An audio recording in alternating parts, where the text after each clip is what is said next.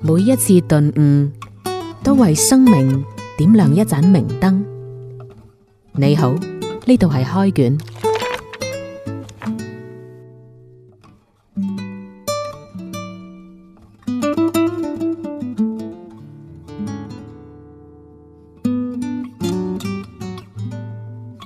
歡迎收聽開卷，呢度有梁浩明同埋黃嘉欣。過完呢個春節、農曆新年假期翻嚟之後咧，大家要進入工作嘅狀態，但係我往往見到好多朋友就不是狀態。。不在狀態啊，你過年唔係休息嘅咩？唔係啱放完你假咩？點解放完假翻嚟咁嘅死樣嘅咧？啊，真係翻工先嚟休息嘅喎，真係。而家通常 通常心態就係翻工想休息，休完息想繼續休息。所以而家好多即係嗰種退休話題已經低齡化啦。 嗯即係我發現咧，好似即係身邊啲朋友啊，即係一啲比較後生嘅朋友，九零後或者誒、呃接近零零年嗯，出世嘅，即係都而家已經係誒進入社會工作噶啦。即係佢哋好多時都，哎呀，聽日又要翻工啦嗯。啊，如果我退休之後，我就會點點點點點。哦，咁當然佢係一個講話開玩笑嘅語境下邊講呢啲嘢，但係我聽完之後就覺得個心揞住揞住，我話死咯！你哋呢班正是朝陽啊，嗯，都講啲咁嘅嘢，咁你從事嗰個行業睇嚟都冇咩希望，即係而家我哋變咗自黑啊，真係。 誒，確實真係誒，好、多人認為嘅休息啊，其實並非在休息，尤其有咗呢個智能手機之後啊。嗯我相信你啱先講到嗰啲年輕人呢，嗯一定平時經常睇埋晒嗰啲短視頻，嗯經常去網購，你信唔信呢？一一查一個準，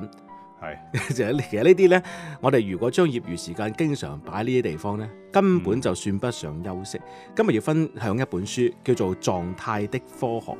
狀態的科學。啊嗯即係原來狀態呢係要科學地去保持嘅。如果你一唔科學嘅話呢，嗯咁就真係慘啦。佢就講咗一樣嘢，好醍醐灌頂，發人心醒嘅。話依家絕大部分人工作時候就唔好好工作，嗯休息嘅時候就唔好好休息。結果工作冇工作嘅樣，休息冇休息嘅樣，結果經常就處於一種混沌嘅狀態。呢種狀態我哋叫做亞健康。而且佢覺自己會覺得特別攰嘅，嗯即係呢種佢會有一種錯覺，即係在於佢嚟，在於我哋嚟講佢係錯覺，但係如果在於佢自己嚟講呢種感覺係好真實嘅，嗯就係佢會覺得好攰，嗯，佢會以為自己做咗好多嘢，嗯以為自己翻工嘅時候係好忙，翻完工之後就要諗翻工嘅嘢，又要應付屋企人啊，又要應又要應付朋友，即係佢整個心態呢，正如你所講，係處於一個亞健康，佢唔係一種蓬勃向上嘅心 態。翻工嘅時候應付屋企 人，喺屋企嘅時候哇呢應個付工作。呢個更加慘啊！啊，更加尷尬。翻工啊，諗住要接個細路仔，係翻到屋企嘅時候喺度覆嗰啲群嘅信息，係嘛？ 呢個係中老年嘅寫照啊！即係所以其實呢本書呢，佢兩個作者就專門就就呢種問題啊， 嗯提咗好提咗一個誒好、中肯嘅，亦都係好誒好重要嘅意見，就係、好好休息。嗯休息係一種科學嚟嘅，真正面對壓力嘅時候，就好好享受壓力；係真正休息嘅時候，就好好休息。嗱，呢兩本書嘅呢本書嘅兩個作者呢，嗯就唔係咩響當當嘅名字，嗯但係佢哋人生經歷呢，都係曾經有過好輝煌嘅成就嘅。有一位叫做布拉德斯圖爾伯格，咁佢啊曾經係嗰啲麥肯錫啊嗰啲諮詢公司嗰啲誒文膽嚟㗎。嗯，誒好寫得㗎。嗯咁啊、有一位咧就係呢個史蒂夫馬格內斯，曾經喺佢高中嘅時候咧嗯跑步好快，喺美國啊跑到前十位嘅嗯，啊，咁啊大家都好好好欣賞佢。而且佢係跑得好狼死嘅，嗰啲叫做每日朝早跑一鑊，夜晚跑一鑊，一個星期嘅跑量，即係因為我我都會有有長跑嘅習慣，嗯佢嗰個跑量呢，基本上係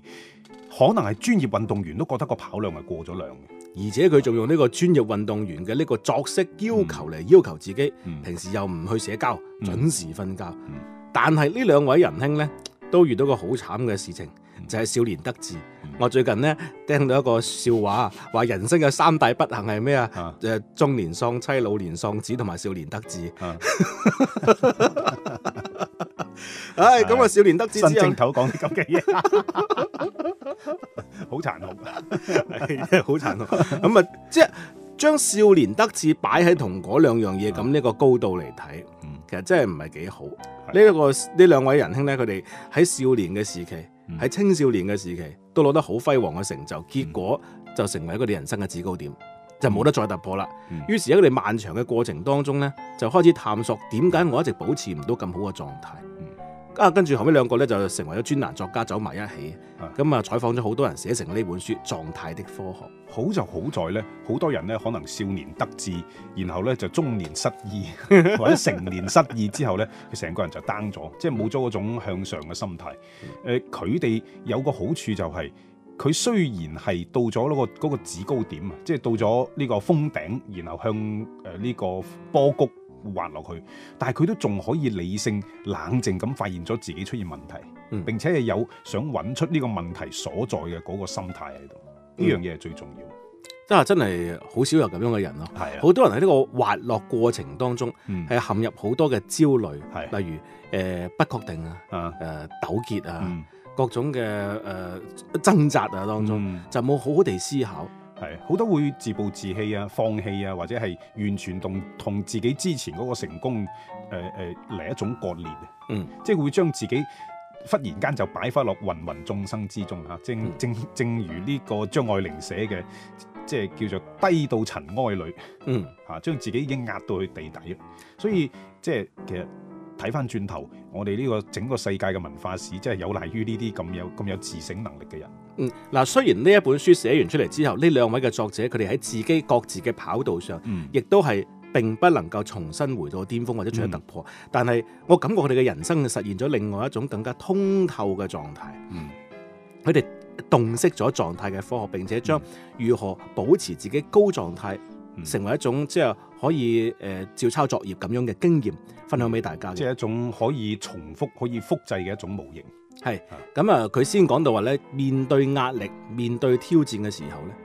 擺正自己心態。嗱、嗯呢方面唔需要講太多啊，其實就係等於積極正能量咁樣樣。嗯你唔好將佢視為呢個恐懼，唔好視為壓力，係、作為一個挑戰，要擺自己一個積極嘅心態去應對佢。咁咁樣會好好多咯。嗯啊，咁啊，即係如何面對壓力呢、個就唔講啦，主要嗯係專心就得噶啦。啊，專注專心，佢更加多係如何面對我哋嘅休息嗯。佢話喺工作當中咧，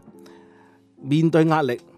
應對挑戰。嗯同埋好好休息，就像兩條腿走路。嗯，正如我哋節目開頭講嘅話題，現在基本上太多的人就係沒有好好休息。嗯，我我發現咧，其實如果將呢個話題放翻喺十幾年前咧，可能佢唔不成其為話題。嗯，即係好多人都會覺得休息啫嘛。即係我翻去啊，你我今日做咗成日嘢啦，做咗八九個鐘啦，我翻去攤頭一下。啊，第二日又真係見到佢充滿能、充滿電咁翻嚟。嗯咁、但係呢十幾年嚟呢，接觸得越嚟越多嘅人就係、佢聽佢講係休息，但係事實上呢，就其實係俾你發現佢係唔識休息嘅。即係係通過一個長時間嘅休息時間翻嚟之後，你見到佢好似更加攰。咁可能就係我哋啱先一開頭探討嘅就係而家即係手機啊，即係呢、個誒、呃移動互聯網太過發達嗯，資訊爆炸得好犀利，所以我哋每處喺一個休息嘅環境，除非你係與世隔絕，冇晒網冇晒電。如果唔係，你任何一個休息環境其實都係喺度消耗緊我哋嘅精力同埋注意力嘅。你諗下十幾廿年前，以前嗰啲人講休息係點啊？喺屋企好多人陽台有種花嘅，嗯依家好少啦。 嗯，有冇留意下？係。 依家邊得閒咧，啊啲花擺喺度飲佢死咗都唔得閒淋水嘅。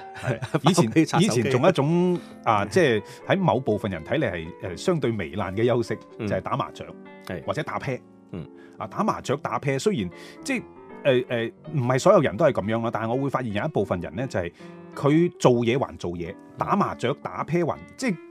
就係嗰句俗語，就係佢嘅精力係可以分出嚟嘅。嗯誒，都叫專注呵，專注地打麻雀。 即係哦嗰個俗語係叫，即係我媽經常講啊，唉食飯飽啦，唉飽咩啊？飯有飯味，湯有湯味噶嘛咁，嗯即係佢哋就係做嘢有做嘢嘅大腦。誒玩有玩嘅大腦，所以就算哪怕係打一個通宵麻雀咧，第二朝翻嚟咧，當然大部分都係烏眉瞌睡，但係少部分人咧就你真係發現佢打完啤打完麻雀之後咧，成個人神清氣爽，生理能量唔夠，但係心理能量好夠。係啊係啊，正如以前好多嗰啲高中生話啊嘛，啊你專心温完數學之後，嗯，再去專心温物理，呢、個就係休息。哇我通常聽到呢啲，我想打人嘅，呢嘅即係當然啦啊，如果係動腦思考問題，嗯，就一定就唔算係真正嘅休息。係但係比動腦思考問題更耗人能量嘅就係嗯做判斷、做選擇、做比較。冇錯，我哋經常喺網上面做嘅就係做決嗯定、做判斷、做選擇、做比較，買呢個定買嗰個，嗯買紅色好定係買藍色好。 Thật ra, 咁所以即係你會發現好多好多呢個互聯網大咖咩扎克伯格啊，佢哋誒誒呢個喬布斯啊，嗯基本上佢哋就係喺生活上將生活上嘅選擇將佢減到最低。嗯我唔揀啦，我一個星期我就着同一款衫，一買買十幾二十件，係你喺新聞聯播出鏡嗰啲，全部都係同一套衫。係啊係啊嗰啲都唔使煩，係嘛？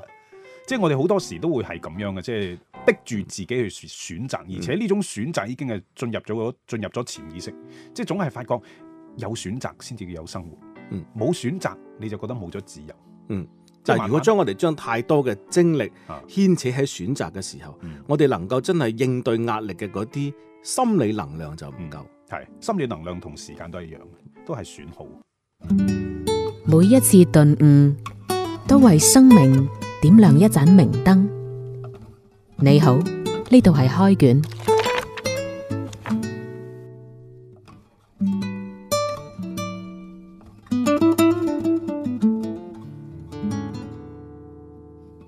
嗯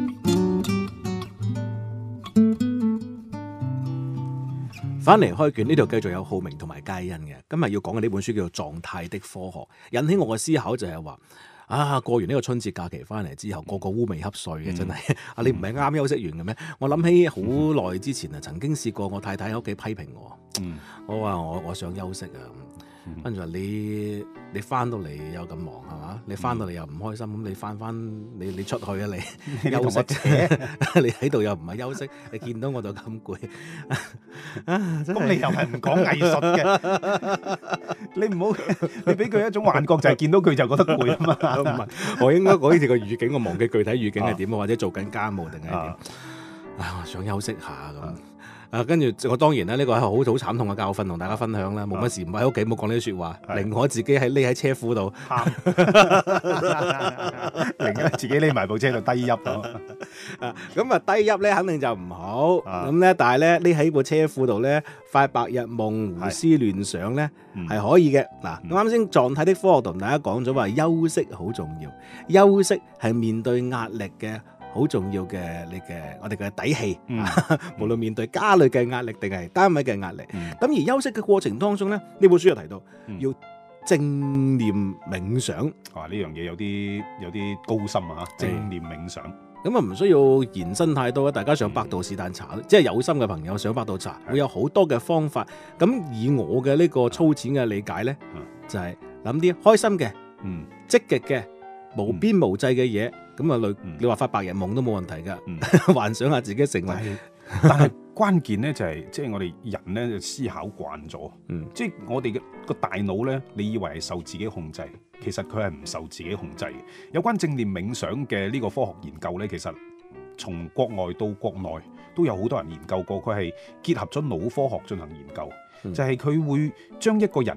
誒唔、同嘅思想狀態，佢嘅腦電波進行比對。當你正念即係進即係唔好話去到正念冥想呢種咁專業嘅境界，即便係你個人係哪怕一瞬間。你全部放低晒所有嘅嘢，嗯你真係喺度發緊白日夢，嗰、個腦電波同埋你以為自己喺度休息緊，或者你喺度刷緊手機啊、睇緊電影啊，你覺得哎呀好舒服，係一個休息嘅狀態。個腦電波比對呢，你會發現呢，其實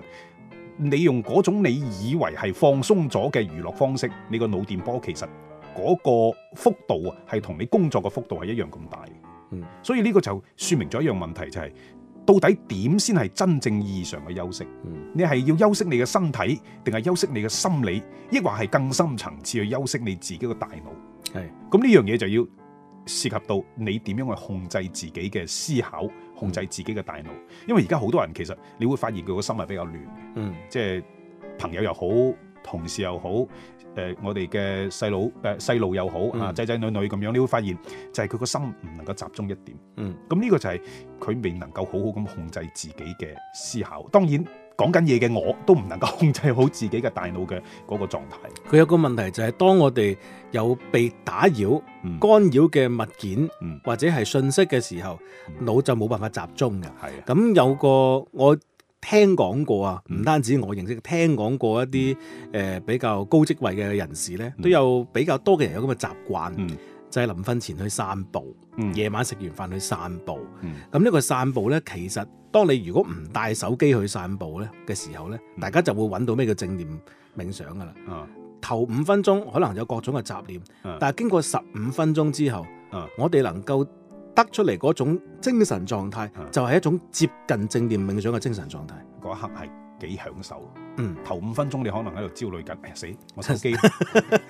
哎手唔記得帶手機，係諗諗咗四分鐘，最後嗰分鐘，哦係喎，我今晚出嚟係專登唔帶手機喎。OK，過咗五分鐘，可能慢慢散下散下步，睇下聽下鳥語，聽聞下花香，咁、嗯你發覺，哎狀態非常之好，啊今日冇 帶手機， 食到問題就係翻到屋企你一帶部手機，哇嗰、個微信十幾二十個，幾個老細揾自己，哇嗰下嘢難搞誒，其實我有咁嘅，我曾經試過有咁嘅經驗。啊！我哋見到嘅時候，好多就會積福，嗯甚至有啲係發晒威脅出嚟，收到請福。嗯，嗯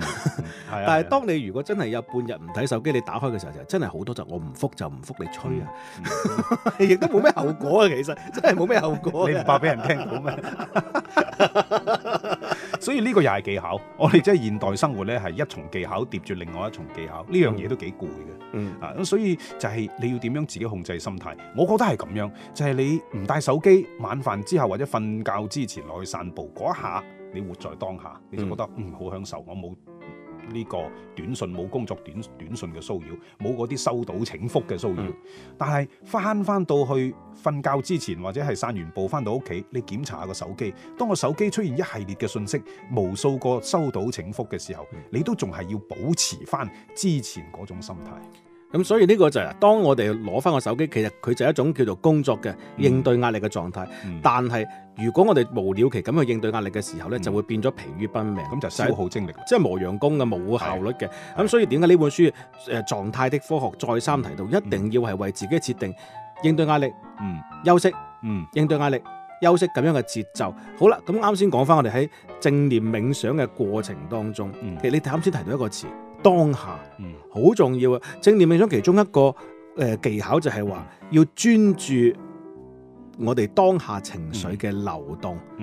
呃嗯，感受情緒嘅流動。你感受下，感受下嘅時候好抽象啊！咁可能具體都係要要要喺網上抄到嘅為準啦。嗯 咁但係當我哋飲啲情緒自然流動嘅時候，同埋去觀照佢嘅時候，嗯你慢慢心境就平靜。呢、個時候先至叫做係休息嘅狀態。嗱，我用我自己跑步時候嘅嗰種心態、嗰種經歷，可以嗯或者可以稍稍解釋到呢種活在當下。就係可能好多人跑步都會，誒、初時一起跑嗰一兩公里呢，你係你個身體喺度適應緊嗰種唔同嘅運動狀態。嗯咁、所以呢，你會感覺到，誒、我嘅呼吸有啲唔太順暢，我要調整呼吸。然後呢，你會感覺到，誒、我嘅我嘅步頻可能有啲慢，或者有啲快，或者我個姿勢唔夠準確，個身體有啲唔太好嘅感受。但係當你調整好所有嘢之後，你進入咗一個一個當下嘅狀態嗯，喺嗰、一刻呢，係即係明顯感覺到所有之前跑步之前諗嘅嘢，係慢慢跟隨住你個跑步嘅腳步同地下接觸嘅嗰下，啪啪啪啪啪就全部就散晒。每一下喺你嘅心中形成嗰種共振啊，係啦慢慢嗰個共振就會越嚟越強大。我同埋我誒、呃我問過一啲真係專業跑步人士，嗯所謂專業係連個馬拉松都跑得完嘅嗰種人，啊好多人都話佢哋係唔聽歌嘅。啊啊！我喺夜晚二冇錯三都見到好多人跑步聽歌，其實呢嗯種係一種唔好嘅狀態。嗯只要你會考慮話我唔中意呢首歌，我想聽下一首歌，我想聽咩歌，需要做選擇嘅時候，呢個鐘就已經破壞咗跑步嘅嗯嗯冇錯心流效果。係啊，所以其實跑步就係一種。即係點講呢？借用嗰個詞係一種入定嘅狀態，嗯即係有啲人有有啲誒跑步嘅教練佢會話：你係真係進入一種一種心流，嗯一種完全係忘記咗自己，你係喺當下嗰刻嘅一種心流狀嗯態。所以睇翻講翻嗰個所謂嘅我哋講嘅正念冥想，其實佢亦都係通過控制你嘅呼吸而達到一種你有一種依依傍啊，嗯即係因為你你知我哋而家就算我唔做嘢，我要坐喺度一個葛優躺咁樣，嗯我咩都我想咩都唔諗，但係你慢慢你會發覺你啲思緒咧就 free 好似落旋咁落。嗯，咁但係誒喺呢個過程裏邊咧，你好可能會俾一個其中一個諗法咧勾引咗佢你過去。嗯。咁表面上你又攤喺張梳化度攤十分鐘，但係你可能俾嗰個問題纏繞咗十分鐘。咁所以呢個你要控制自己嘅思想，一般人係好難控制到自己嘅每一個念頭。咁所以跑步係一個方式，或者係誒、呃做運動係一個方式，或者咧可能你會打大太極拳啦，啊跳廣場舞啦，嗯甚至乎唱卡拉 OK 啦，都係其中一種方式。就係、當你即係舉個比舉個例啊，比喻就係、當你跌咗入水嘅時候，你點樣獲救呢？就係、只要水裏邊有一個水泡，或者有一嚿木，或者你可以掹到一支竹，啊掹到一掹到一條鐵管，咁你就已經係獲救。嗯，咁所以我哋嘅念頭就等於我哋跌咗落個唔識游泳嘅人跌咗入個水塘度。當你亂咁搲嘅時候，突然間你掹住一樣穩固嘅嘢，你成個身體就定住咗。嗯捉到一個念頭，係啦，順住佢慢慢咁去專注地思考，呢、嗯，個先至係真正嘅休息狀態。嗯咁啊，都會見到喺好多寫字樓裏邊嗰啲食煙嘅地方，嗯。但係大家自己面對住埲牆，自己食自己嘅煙。咁啊，不過食煙嘅時間太短啦，而且唔健康啊，真係唔提倡，真係唔提倡。係咁但係換個環境誒、呃散下步，呢個如果調整到自己咁樣嘅正念冥想休息嘅節奏嘅時候，我哋面對公眾一定會更高效率嘅。係，而家有啲音樂平台咧都會推出一啲幫助你去去減低你嘅煩惱嘅嗰啲音樂，嗰啲主題音樂，嗯即係譬如佢會有一個主題係誒誒睡眠，有一個主題係運動，有一個主題係放鬆。咁其實音樂都係一個幫助我哋減少我哋嗰啲紛繁複雜嘅思想嘅一種方法嚟嘅。係咁啊，揀定咗就最好唔好成日換啦。係 咪係，我咁今咪晚會有選擇㗎啦。就聽肖邦定係李斯特 有諗一輪係， 係真正休息嘅時候就係減降低自己大腦嘅負荷啊！咁啊係啊，呢個狀態的科學，希望我哋掌握好自己嘅狀態，嗯咁喺呢個苦年當中咧，更加虎虎生威，老虎都要休息啦，係咪？ 好啊，呢期開卷到呢度，拜拜拜拜。中唔中意我哋啊？下載花城 FM 重温開卷往期音頻啦！添加花城小花微信號，加入開卷微信群，更多精彩活動等住你。